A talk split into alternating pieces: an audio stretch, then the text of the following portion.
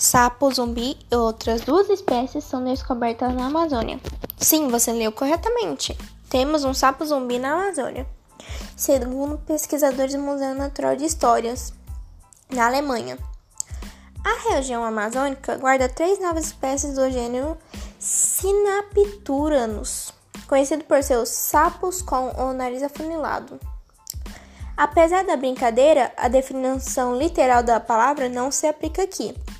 Os animais preferidos, como o sapo zumbi, receberam esse apelido por passarem a maior parte de suas vidas enterrados, sabe? Como cadáveres. Na Amazônia, eles só são percebidos pelos seus cantos e acasamento, ouvidos durante ou logo após temporadas de chuvas fortes. Isso significa que nós, herpetologistas, tivemos que cavar os animais no chão com nossas próprias mãos. Normalmente, estando nós mesmos completamente encharcados, explicou o Dr. Rafael Ernst, que liderou a equipe.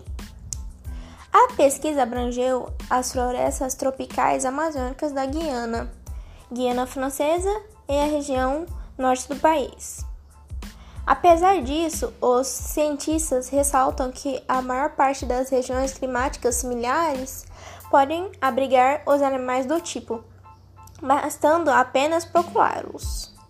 Até hoje, pouca atenção científica foi dada a esse gênero, explicou Ernest.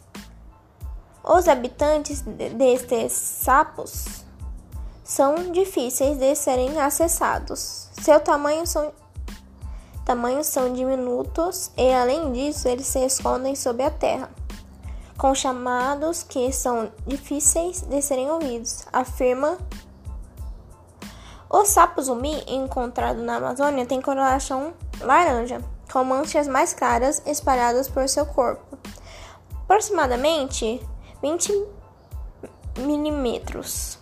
A descoberta das novas espécies fez com que o herpologista pesquisasse o gênero desses animais mais a fundo. Nós presumimos que existem seis vezes mais espécies de sinapturanos do que pensávamos até agora.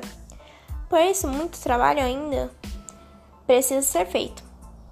Até mesmo porque ainda não terminamos de avaliar o status de risco da espécie devido à situação complexada de, de coleta de dados de Chianes, em referência a saber qual a posição dos animais na escala que mede a possibilidade de extinção de uma espécie.